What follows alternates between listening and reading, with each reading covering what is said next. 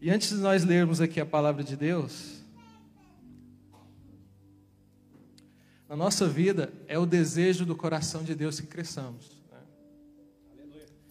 Nós somos é, majoritariamente uma igreja é, composta por imigrantes. E volta e meia você ouve que as pessoas né, estão estagnadas, estão paradas, parece que não vai para frente nem para trás. Volta e meia você ouve isso no meio dos imigrantes, né? Eu vim né, para ter uma vida melhor, para tentar conquistar algo, né? Mas as coisas parecem que pararam e, e eu não saio daqui nem daqui para ali. Volta e meia a gente ouve né, isso no meio dos cristãos. E Deus a vontade dele é que nós cresçamos, mas para que isso aconteça, é preciso um processo.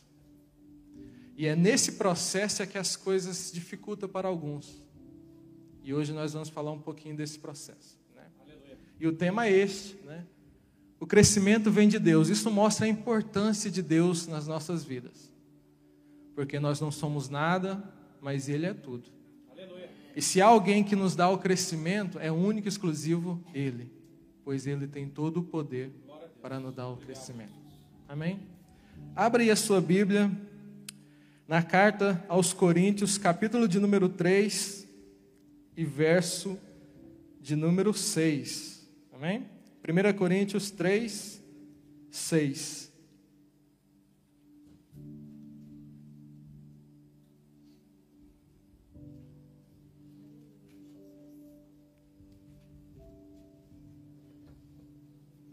Amém? Olha só então o que a igreja diz. Olha só o que o apóstolo Paulo fala àquela igreja. Amém? Verso de número 6. Eu plantei, Apolo regou, mas Deus deu o crescimento. Amém? Vamos ler também o 7. Pelo que nem o que planta é alguma coisa, nem o que rega, mas Deus que dá o crescimento. Amém? Glória a Deus. É um versículo que eu gosto muito, é uma passagem que eu gosto muito. Mas vamos entender o conceito né, e o, o que é essa passagem. Vocês podem tentar pensar, mas não tem nada a ver sobre o crescimento. Né? E eu, é, particularmente, não sou muito fã da teologia da prosperidade. Eu não prego muito sobre isso. Eu entendo que a prosperidade de Deus é algo maior do que a prosperidade terrena. Embora em Isaías diz também que se nós atentarmos para alguma coisa, comeremos o melhor dessa terra. Também acredito nisso. E sei que Deus abençoa o trabalho das vossas mãos. E é esse o processo em que nós temos que ter. Então, nesse contexto, nós vemos que Paulo fala sobre aquela igreja porque havia algumas divisões, até mesmo divisões políticas. Paulo foi e implanta aquela igreja em Coríntios, né? E fica encarregue de Apolo, gerir. Paulo era um apóstolo implantador de igrejas. E Apolo fazia então todo o trabalho. Mas então os irmãos se dividiam. Nossa, mas eu aceitei Jesus com Paulo, então o meu líder é Paulo. E os outros diziam, mas eu aceitei com Apolo, então o meu líder é Apolo. Então ficava uma divisão, um murmurim, dizendo: Paulo é melhor que Apolo, Apolo é melhor que Paulo. Isso acontecia na igreja de Coríntios.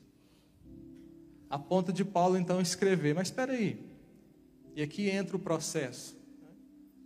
No reino de Deus é assim. Eu plantei, Apolo regou. Mas não interessa como se eu plantei ou se Apolo regou. Podia ser Apolo plantar e eu regar. Não interessa nós os dois, mas interessa é que quem dá o crescimento é Deus. Aleluia. Contexto pode ser nada a ver com o crescimento em relação à nossa vida, quer seja financeira, quer seja emocional, quer seja espiritual. Mas o processo que eu quero trazer para a igreja hoje, serei muito breve, é este: que Paulo coloca um processo ao qual nós temos que ter. E muitas das vezes nós ficamos estagnados porque pulamos etapas. E a própria palavra de Deus diz que nós temos que trabalhar e não cruzar os braços. E vamos ler o 8. O 8 diz assim: Ora, o que planta e o que rega são um, mas cada um receberá o seu galardão segundo o seu trabalho. Paulo diz então sobre um trabalho. E esse trabalho tem algumas etapas. E nós propriamente não podemos dizer que você aceitou Jesus, agora a sua vida vai ser um mar de bênçãos. Você vai ser próspero. E se você não ficar rico, como alguns pregas, o pecado está em você. Você já ouviu falar isso? A teologia humanista dos dias de hoje? Né? Que se você aceitar Jesus, as coisas vão correr todas bem. Você vai crescer, você vai ter dinheiro, você vai comer o melhor dessa terra. E há pouco tempo ainda preguei que há igrejas que até entram Ferraris dentro da igreja para os irmãos verem né, que é possível. Né? Eu não entendo dessa forma, mas sei que Deus dá o crescimento sim. Eu sei que Deus pode abençoar. Mas quando olhamos principalmente para esse texto, há umas etapas a se cumprir. Primeiro, Paulo diz que nós temos que plantar. Né? E depois disso, alguém tem que continuar o trabalho, que é regar. E só assim, alguém tem que dar o crescimento. Porque, como diz a palavra, não é o que planta que dá o crescimento e nem o que rega que dá o crescimento, mas único e exclusivo Deus. Nós somos mais que vencedores em Cristo Jesus. Amém? Amém? Deus é a nossa rocha e nós somos vencedores neles. Mas há um processo para nós vencermos que eu quero dizer é que a semente ela não tem vida própria. A terra ela não consegue germinar se não for Deus. Nem a semente nem a terra tem vida. Mas Deus, o autor e consumador da vida, ele é que dá a vida à semente e ele é que faz a terra germinar. Entre a raiz e a flor ou as flores há um grande tempo. E é nesse tempo que nós temos que mergulhar. Deus está com as mãos assim para abençoar o seu povo. Mas como diz aqui, ele há de galardoar aqueles que trabalham. Aqueles que trabalham. Amém? E vamos para o tema 1. Eu, ainda ontem à noite, ainda trabalhei ontem à noite, cheguei por volta de 11, 11 e meia, e fui procurar um livro para ler lá em casa, né? Eu tinha alguns livros de vencedores, né? E tinha, eu lembro que tinha um, um, livro que eu até perguntei à pastora Érica, o livro do Hugo Pinto, aquele Vencendo. Acho que é Vencendo Gigantes ou Vencendo as Cinco Pedras de Davi também, né? Eu tinha esses dois livros e continuei vasculhar ali, mexe para aqui, mexe para ali, e não achei nada dos livros. Mas achei um do Augusto Cury, Vencedor de Sonhos. O livro, vendedor, né? Grande, grosso assim, né? Eu não ia ler, né? Mas peguei ali e abrir. Né? É interessante que isso vem dizer sobre o louvor que, que, que cantamos aqui. E dizia assim, que o homem, ele não morre quando o coração para de bater, mas ele morre quando ele deixa de ser importante, quando ele deixa de ser útil. Era simples fácil que estava lá num contexto. O homem, ele não morre quando o seu coração para, mas quando ele deixa de se sentir importante e de se sentir útil. Vocês acreditam que há muitas pessoas mortas vivas? Há muitas pessoas que estão estagnadas? Há muitas pessoas que nem sequer sonham mais? Há muitas pessoas que não fazem mais planos? Há muitas pessoas que têm medo de avançar por medo de fracassar. E o interessante é que a etapa de Deus para as nossas vidas é isso mesmo. Requer mudanças, e essas mudanças nos traz dores. E essas dores, através das mudanças, é algo que nós temos que levantar os braços e trabalhar. É um processo. Por muitas das vezes, as pessoas procrastinam para procrastinar. Traduzindo, as pessoas têm preguiça para ter preguiça. Normalmente, as pessoas estão sentadas na sua cadeira, tranquila, mas tem um sofá ali do lado e ela quer deitar no sofá, mas ela tem preguiça de levantar da cadeira para se deitar no sofá. Você já viu pessoas assim? Há muitas pessoas assim. Eu estou confortável, sentado, tranquilo, mas o sofá está ali tão gostoso, eu queria me deitar para descansar mais. Mas para isso eu tenho que andar, levantar e deitar naquele sofá. Não dá, é muito custoso. Há pessoas que se arrastam anos e anos assim, irmãos. Há pessoas que, principalmente, deixaram de viver, principalmente, os sonhos de Deus, o seu ministério, aquilo que você deveria ser útil na casa de Deus para proclamar o seu reino, aquilo que você devia arregaçar as mangas e fazer, para que a própria palavra de Deus venha e te abençoe e enche os seus lagares. Muitas das vezes nós queremos ter, mas pulamos o processo. E o processo é esse, dentro desse contexto. Primeiro, para que possamos ter colheita, é necessário o quê? Primeiro de tudo, plantar. Né? Eu quero falar sobre plantar. Olha só, Provérbios 6, capítulo 6, versículo de 6 a 11, nos conta a história da formiga. Alguém aqui já viu? Já, viu? já leu? Eu costumava mandar muito esses versículos para os jovens, né? Tá ali o Breno, mais o Marlon, acho que já recebeu de mim. Luan tá aí? Não, mas eu mandava muito para o Luan esse versículo. Volta e meia ali, peraí, receba, né? Receba. E o versículo dizia assim, né? Coloca aí o 6. Coloca, exatamente, vamos ler até o 11. Vai ter com a formiga, ó preguiçoso. Olha para os teus caminhos e se sabe. Pois ela, não tendo chefe, nem guarda, nem dominador, prepara o verão o seu pão na cega, ajunta o seu alimento, o seu mantimento. Ó preguiçoso, até quando ficarás deitado? Quando te levantarás do teu sono? Um pouco a dormir, um pouco a toscanejar, um pouco a repousar de braços cruzados.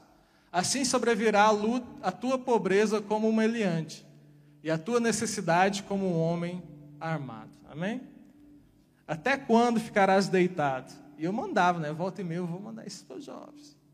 E mandava só nove. Ó, oh, preguiçoso, até quando você vai ficar deitado? Né? Porque o jovem, você sabe, há jovens ativos, mas há jovens preguiçosos. Né? Mas há um processo dentro do reino de Deus que é necessário, se nós queremos vitória, fazer esse processo. E há pessoas que nem sequer dão o trabalho de semear. Há pessoas que nem sequer dão o trabalho de plantar. Eu lembro que na fazenda dos meus avós, meu pai tinha uma parte da terra e, e todo ano plantávamos arroz. E aquilo era tão custoso. E naquela altura, né, eu já nem me lembro, mas eu era novo, ainda tinha sete, oito anos. Meu pai me levava para a roça e a gente ainda plantava de matraca. Alguém sabe o que é matraca? Algumas pessoas sabem, né? Que é o quê? É, um, é uma coisa com duas abas assim, você coloca as sementes de arroz, serve também para plantar milho, e você vai enfincando, abre, as sementes caem. Passa um pouquinho, né? Não havia tratores, né? Era assim. E o arroz ele tinha que ser plantado junto a ribeiros, né? plantado onde há muita água, abundância. E eu ia, mas ia porque tinha que ir mesmo. E eu tinha uma mente visionária de empresário. Eu cobrava do meu pai, né, o trabalho que eu vinha, né. Com seis, sete anos, né, quando depois da gente plantar, a gente tinha que limpar as ruas, capinar ali. E eu cobrava na altura 10 cêntimos, 10 centavos do meu pai, né, por cada rua que eu capinava. Né. Eu vou, mas o senhor me paga, né. Eu lembro que nós plantávamos, né? E tinha que ser perto da, do tempo da chuva. E não era certo aquilo crescer, não era certo o arroz é, é, desbrotar, e não era certo que nós teríamos uma boa colheita. Nós tínhamos que esperar a ação forte da chuva, depois do ar do plantio, e esperar que, ou seja, Deus fazia o seu trabalho, né? Então havia esse processo. Nós plantávamos, a chuva tinha que vir, e mesmo assim não sabíamos se íamos ter colheita. Eu lembro muito bem disso. Né? E muitas das vezes a chuva vinha, fazia também o seu trabalho, e o processo se concluía com uma grande colheita. Né? A gente tinha arroz, em uma colheita a gente tinha arroz para o ano todo. Né? Não, não comprávamos arroz. Hoje em dia é, ninguém, é, é raro, né? pessoas que vivem em grandes centros urbanos mas naquela altura a gente fazia sacas e sacas de arroz e dava para os irmãos todos e a gente ficava anos sem comprar arroz. Porque o processo se concluiu. Alguém plantou. A chuva fez o seu trabalho de regar. E propriamente o mais importante disso tudo, o crescimento vem de Deus. Porque Ele abençoou o trabalho das nossas mãos. Porque alguém foi plantar, alguém regou e assim Deus concluiu. Estão entendendo como é que as coisas funcionam? E nós vemos na palavra de Deus em Gênesis 3, 17, que depois da desobediência de Adão, Deus o fez trabalhar se ele quisesse comer. Né? E Deus diz assim: olha, está aí a terra, está vendo a terra? Pois é, agarra nas sementes, se você quer comer, você vai ter que arar e semear. Esse será então o fruto do suor do seu trabalho. E Adão, se quisesse comer, tinha que fazer o quê? Plantar e trabalhar. Entendem? Deus, eu posso dizer isso. Deus não costuma abençoar preguiçosos, irmãos. Se nós queremos viver e comer o melhor desta terra, não podemos pular etapas. Então, hoje mesmo, faça um teste alguém conhecido, né? Não vai mandar para quem é desconhecido, mas manda esse versículo para alguém que você tem confiança, né? Manda aí o número 9, né? De Provérbios 6. Ó, oh, preguiçoso, então, até quando você vai ficar deitado, né? Para ver a reação dele em momento de, de evangelismo, né? Mas é assim, irmãos. Paulo nos ensina que há um processo e esse processo não se pode pular as etapas. Né? Embora alguns pregadores que dizem que não, Etapas para quê? Você aceitou Jesus, amigo. Dinheiro vai cair assim na sua mão, você vai ser próspero espiritualmente, depressão nem vai passar perto de você, porque você vai ter um, assim, um amadurecimento em relação à sua vida psicológica que nada vai te afetar. Mas na verdade é que o próprio Jesus diz que no mundo tereis aflições, né? E muitas das vezes as dores vêm. Se nós não tivermos um crescimento espiritual, um amadurecimento, podemos sim cair em N aspectos, né? Então há um processo, porque o crescimento ele existe. Podemos dizer que a teologia da prosperidade em relação aos benefícios de Deus existe sim. Mas é necessário um processo, é necessário um trabalho, porque Deus galardoa assim aquele que trabalha. É assim que tem que ser. Exemplo.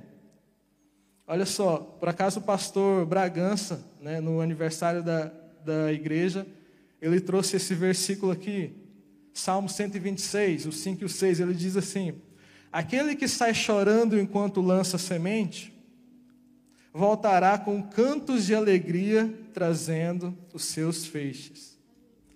E eu posso dizer que não há feixes se você não semear, não lançar a semente. Pois a união desses dois trabalhos, só aí temos a colheita. E quando passamos isso para a nossa vida espiritual, o reino de Deus é considerado como uma semente, que onde você passa, ela há de cair. E ela há de cair em terrenos bons, ela há de cair em pedras, ela há de cair em lugares que não dão frutos. Mas ela também há de cair em lugares que dão frutos, lugares que germinam, lugares que se criam. Então o próprio Jesus diz muito sobre a semeadura no reino de Deus. E muitas das vezes, irmãos, nós também estamos estagnados na nossa vida espiritual porque deixamos de trabalhar. Né? Deixamos, principalmente, para ouvir a palavra de Deus só quando viemos à igreja. E passamos a ser alimentados somente quando há cultos. E normalmente as pessoas é, vêm no culto somente dias de domingo, então você se alimenta somente uma vez por semana.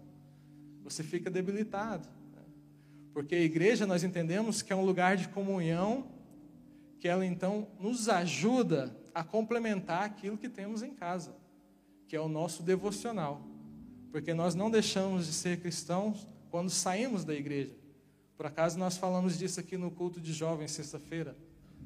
Nós também somos cristãos fora da igreja. Né? E aí é que o bicho pega. Né? Se nós não tivermos o nosso devocional em casa, se nós não alimentarmos o nosso corpo espiritual todos os dias, quer seja com devocional de 10 minutos, quer seja com uma boa leitura da palavra, e simplesmente, né, depender da igreja, a igreja ajuda, e sim, mas nós temos que fazer o nosso dever de casa. Muitas das pessoas ficam estagnadas por causa disso, porque não querem trabalhar, não querem estudar, querem ser bastante conhecedores da palavra de Deus, querem ser doutores, teólogos, mas nem sequer abre a Bíblia para ler alguma coisa. Isso também faz parte do processo. Nós temos, e nós temos aqui mesmo na igreja nosso curso de teologia, né? que tem sido bastante bom pelo aquilo que eu tenho ouvido. O próprio Jordão já diz aqui é, várias coisas que aconteceu, né? Pessoas de vários países, na Inglaterra, Estados Unidos, têm feito então esse curso de teologia porque anseiam em aprender anseiam em ser melhor, anseiam o crescimento. E quando você vai lendo a palavra de Deus, Deus vai confirmando a palavra no seu coração. Logo, quando se confirma a palavra no seu coração, logo o crescimento vem da parte de Deus. Você então começa a entender partes da Bíblia que outrora você não entendia. Você começa então a ter o crescimento espiritual, o amadurecimento da parte de Deus. Aí sim, quando vem o crescimento, não é qualquer coisa que te pega não é qualquer palavra que você engole, não é qualquer sofrimento que te, te acerta, né? não é qualquer depressão que vai te pegar, porque você já tem um controle emocional, uma parte psicológica já restabelecida dentro da palavra de Deus. E é assim que as coisas funcionam. Né? Se vem o perigo, eu não estou preparado, como é que fica? Faz parte também do crescimento de Deus. Mas pronto, vamos passar então o processo da parte de número 2. Amém? Mas antes disso, vamos falar sobre planos e projetos. Eu creio que muitas das pessoas aqui já iniciaram alguns projetos, né? É, iniciar, talvez você começa por iniciar um projeto com um pedaço de papel e você então começa a colocar ali as coisas que você é, almeja, né? As coisas relacionadas ao trabalho que vai desenvolver os métodos todos. E normalmente, quem pensa assim, pelo menos eu penso assim, né? eu já coloco lá no fim já, é, ou seja, o, o culminar desse projeto, né? O dar certo desse projeto, né? os frutos desse projeto, eu também já coloco lá. Então fica um esboço bacana, né? Ah, é isso agora que eu vou me dedicar, vai ser assim, assim, assim, e pronto, depois disso eu vou ter isso, isso isso, aquilo. Talvez esse processo, para iniciar, alguém tem que plantar. Esse processo não se inicia se você simplesmente colocar no papel e não o fazer. O esboço ajuda a gente a ter as etapas certas. Mas o plantar, alguém vai ter que fazer. Né? Alguém vai ter que, pronto, se tem que abrir atividade, eu vou ter que abrir atividade. Se eu tenho que ir a um órgão público fazer alguma coisa, eu tenho que ir lá ir. Eu tenho que levantar e tenho que ir lá ir. Mas quando nós passamos para a parte do regar, aí é que as coisas ficam difíceis. Sabe por quê? Porque começar projetos, muitas pessoas começam. Iniciar qualquer coisa, muitas pessoas iniciam. Abrir, muita gente abre. Mas agora, e o regar? Né? Eu tenho um exemplo lá em casa, nós temos, na última vez que eu contei, mais de 120 plantas lá em casa. Né? E já imagina o, o, o, como é que é, o frenesi que é lá em casa, né? Ainda ontem eu vi um regador em cima do, do, do móvel da sala. Um regador, mas não é um coisinha, é um, é uma coisa desse tamanho assim, né? E a Erika começou a comprar, começou a comprar, começou então a fazer vídeos na internet de plantar, e começava a plantar, e eu vinha para a cozinha e estava cheio. É, eu, eu não sou velho, né? Mas eu chamava aquilo de chachinhos. Lembra do chachinho, né? Mas aquilo já é tudo de plástico, só tem a terra, né? Então, cheio de chachinhos assim em cima da, da, da bancada da cozinha, mas vários assim, parecia que estava mesmo no... E ela sabe do que eu estou falando. E depois... e depois ela vinha para mim, ah, amor, é, eu plantei isso aqui, isso aqui, ela tem que ficar aqui no sol, mas não, agora nós precisamos de um substrato diferente para aquela planta. E depois aquela outra ali precisa de outro substrato. E essa aqui precisa de umas bolinhas para tirar a umidade. Ah, amor, nós temos que comprar então uma, uma cena de temperatura, ou seja, nem eu lá em casa tenho uma, um medidor de temperatura de febre. Não tem, esse dia procurei e não achei. Mas para as plantas eu tive que comprar um. Ele, ele tem um aparelhinho assim com um, um, visorzinho, tem duas do, dois espetos assim, né? Você vai e finca na planta e dá a temperatura. Ah, e depois temos que comprar um reloginho de umidade e colocar nas plantas para ver a umidade relativa do ar, né? Eu, né? 120 plantas, né? Cuidar daquilo tudo, né? E compramos e fazemos, e volta e meia ela está lá, e terra pelo chão, e substrato por aqui, uma terra especial, a orquídea precisa de outra coisa, não sei o quê, sabe? E é muito dispendioso. Mas por que, que eu estou trazendo isso? O processo de plantar está lá, mas se ela não fizer o que ela faz, elas não vão sobreviver. Se ela não regar e não dispor tempo para aquilo, todo aquele trabalho não vai acontecer, não vai ter frutos. Ela gasta muito nosso dinheiro com isso. Mas lá em casa, amiga, né? Não, mas ela parou agora, faz tempo que ela não compra nada, né? Mas sabe, estão todas verdinhas, todas bem cuidadas, o processo está lá, né? Depois que ela comprou, depois que ela plantou, ela está trabalhando em cima daquilo. E aquilo tem resultados. Né? E vou dizer aqui para os irmãos: irmãos, ela tem uma planta que uma folha custa 50 euros. Eu estou doido para ela crescer para nós ouvir. É o fruto do trabalho, né? Nós plantamos, nós batalhamos ali, compramos coisas, mas ela há de dar retorno. Né? Sabe? É isso, irmãos. O processo é simplesmente esse. Talvez você engavetou os teus sonhos, os teus projetos. Talvez você imaginou na sua mente algo que poderia dar certo, algo que você poderia estar muito bem, algo que os frutos vinham para a sua vida, mas está estagnado, está parado. E quando nós olhamos para a nossa vida, será que simplesmente plantamos ou nem sequer plantamos, ou nem sequer saiu da gaveta, ou nem sequer iniciamos esse processo? Ou se iniciamos, porque o mal de pouco, o mal de muitos, né, microempresários é esse é querer que os lucros se gerem muito rapidamente. Eu já estou farto de ouvir pessoas que mal começam o negócio, ah, vou ter que fechar porque isso não está dando lucro. Mas espera aí, você estabeleceu a base?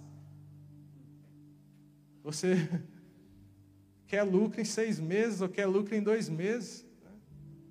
A gente tem que regar as coisas. Isso quer nos dizer o quê? Tudo aquilo que a gente começa, tudo que a gente coloca as mãos, há de se gastar tempo nisso. E o gastar tempo nisso quer dizer o quê? Perseverança. E é nessa perseverança que as coisas acontecem. Porque quando você olha para o processo e para as etapas, o plantar é fácil. Matraca ali, a semente cai, é muito mais fácil. Mas o regar não. O regar você rega hoje, passado um ou dois dias você rega de novo, depois vai regando, vai regando e tem um cuidado. Então, muitas das vezes, o iniciar não é o problema, mas o problema é manter o que você iniciou. É esse que dá o trabalho, é esse que muitas das vezes chateiam as pessoas, as pessoas largam tudo porque não está acontecendo. A planta nem cresceu para você colher os frutos e você já dá uma machadada naquilo porque não consegue esperar. Não consegue entender que há um processo entre a raiz e a flor. E nesse processo, você tem que estar lá no meio gerindo, porque o abençoador há de dar o fruto, mas depois o processo concluído. E é nisso que nós temos pecado várias vezes. E a palavra de Deus diz que, Tiago 5,7 diz assim: olha só, portanto, sejam pacientes até a vinda do Senhor. Veja como o agricultor aguarda que a terra produza a preciosa colheita, e como ele espera com paciência até virem as chuvas do outono e da primavera. Sabe, irmãos? A palavra de Deus N vezes nos diz para nós sermos perseverantes. Perseverança, ela é através das tribulações que vem a perseverança, e depois da perseverança vem a experiência, e depois da experiência, a esperança. Há uma passagem que diz isso. E tudo aquilo que nós colocarmos à mão, nós pularmos etapas, nós não estamos sendo perseverantes com aquilo que nós dispomos a fazer. E o reino de Deus é mesmo isso. Alguém tem que plantar. Mas o mais interessante disso tudo é que, se não for você, alguém tem que regar. Só assim nós podemos dizer: Deus, a minha parte eu fiz. Eu plantei, eu reguei. Agora eu estou totalmente dependente de ti, à espera do crescimento que você pode dar na minha vida. Estou dizendo isso em N áreas da nossa vida.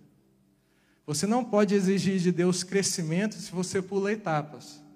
Você não pode esperar o crescimento de Deus se você não está plantando e nem regando as coisas que você quer, as coisas que você quer fazer. A gente só pode, digamos, a gente nem pode, mas a gente só pode esperar, ou eu ia dizer exigir, mas é melhor dizer esperar o crescimento da parte de Deus, se a nossa é, conexão entre plantar e regar está completa. Se o nosso processo estiver completo, aí sim, espera o crescimento de Deus. Porque quando nós lemos todo esse contexto que eu li aqui em Coríntios, dá suma e extrema importância a Deus somente. Porque eu até disse, não importa quem vai plantar ou quem vai regar. Mas também eu quero dizer que o importante é que quem planta e rega, porque se não acontecer, não há crescimento. É indiferente quem planta e quem rega. Mas eu quero dizer para vocês que o crescimento vem único e exclusivo de Deus. E Deus ele quer fazer o crescimento na vossa vida, mas ele quer que o processo esteja completo. A partir do processo estar completo na sua vida, em áreas, espiritual, financeira, psicológica, né? nos tempos de hoje. Né? Conclua o seu processo, espera da parte de Deus, as bem-aventuranças vêm, os céus abertos, as comportas vêm sobre você, as bênçãos e encher os lagares da parte de Deus. Porque se eu sei que há alguém justo nessa terra, é Deus. Deus pratica justiça. E se há trabalho árduo nas nossas mãos, e o próprio versículo diz aqui, ele será o galardoador do nosso trabalho. Então, se nós queremos ter sucesso, nós temos que trabalhar assim. Agora, amigo, regaça as mangas, vai lá no seu, no seu escritório, puxa lá qual aqueles planos, aqueles projetos que está lá, como é que é, vamos ter uma mentalidade diferente nisso aí. Amém? E olha só, a palavra de Deus diz assim também: Provai e vede que o Senhor é bom, e bem-aventurado o homem que confia nele. Sabe? Nós confiamos em Deus, e quando da nossa parte está tudo feito, nós dependemos único e exclusivo da parte de Deus. E o confiar em Deus é isso. Eu já fiz tudo. Tudo que compete a mim, eu fiz. Já viu aquele ditado é, é, que você coloca as mãos, ou Deus, ou Deus coloca as mãos onde você não coloca. Né? Porque se você deixar para fazer tudo, eu faço tudo, eu planto, eu rego e eu que dou o crescimento, não, Deus não vai colocar ali as mãos. Mas a partir do momento que a sua parte você faz, você planta, você rega, aí sim, você tira as mãos, porque agora não lhe compete a si. Compete a Deus que há de dar o crescimento na sua vida. E é assim que funcionam as coisas. Isso é a confiança que nós temos em Deus. E exemplo disso tudo, a história de Jó. Jó, eu costumo dizer que o último estado de Jó foi muito melhor do que o primeiro. Amém? Jó era próspero, Jó era rico. Jó tinha muitas coisas. Mas mesmo Jó, ele passou também por um grande processo. E o processo de Jó diz-nos, no final mesmo do livro de Jó, no verso 12 do capítulo número 42, que o último estado de Jó foi muito melhor do que o primeiro. Porque Jó ele aguentou todo o processo que veio sobre ele. Ele plantou porque ele já não tinha nada, ele dependeu somente de Deus. Ele perseverou porque muitas das pessoas falavam: "Olha, o pecado está em você, amaldiçoa e morre". Não. Não é assim.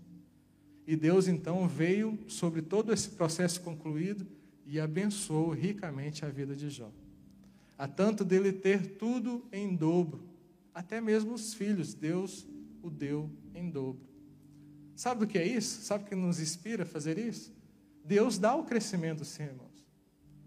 Mas para que isso aconteça na nossa vida, nós temos que ter esse processo, não simplesmente é entender que a teologia da prosperidade, mal você aceitou Jesus e as comportas do céu já abrem, e você vai puxar dinheiro com roda. Eu lembro que três meses aqui em Portugal, minha mãe já estava me ligando, ah, olha, já loteou aqui um pedaço da cidade. Eu falei, mãe, eu nem trabalho eu tenho. Não interessa, loteou aqui e o pessoal está comprando tudo, eu tenho que guardar dois ou três para você. Você quer que eu guarde? Mãe, eu...